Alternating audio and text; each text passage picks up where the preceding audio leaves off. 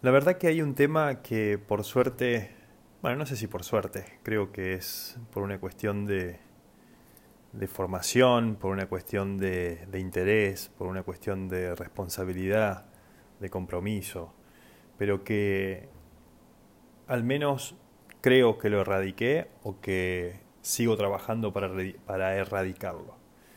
Tal vez por ahí queden algunas aristas, pero confío en que lo he sacado bastante. Y hoy cuando lo escucho me causa gracia, antes tal vez me causaba más enojo, pero hoy me causa gracia. Y es escuchar por ahí cuando se dice que ese o esa es una persona de bien. ¿Qué es bien?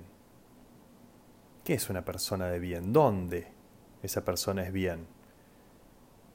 ¿Cuándo esa persona es bien? ¿Con quién es una persona bien.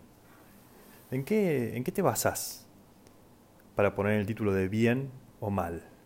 La verdad es que vivimos etiquetando personas como si realmente la conociéramos en su totalidad y en su todo. Pero la verdad es que solo vamos a poder ver una partecita siempre. No vivimos con esa persona, no estamos en el día a día ni en el minuto a minuto con esa persona. Ni siquiera estamos en todos los ámbitos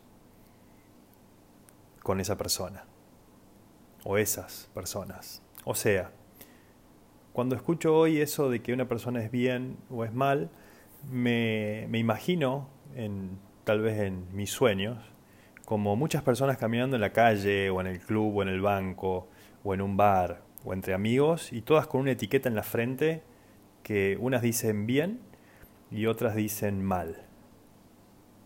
¿Y quién sos? Para decir que es bien o es mal? ¿Quién sos para decir lo que decís? Somos personas y punto. Puede que no la elijas, puede que no la quieras para tu vida o para otra cosa, pero no son ni bien ni mal. La verdad que etiquetar, etiquetar a las personas, nos predispone a, a relacionarnos de una manera u otra, si le digo que es bien o si le digo que es mal. Ok, entonces, ¿cuál es el truco? La verdad que no sé cuál es el truco. Lo que me sirvió a mí para eliminar esas etiquetas hace ya varios años, simplemente fue el ver al otro como una persona, que tiene su historia, que tiene sus líos, sus alegrías, sus tristezas, sus conquistas, sus pérdidas, no sé.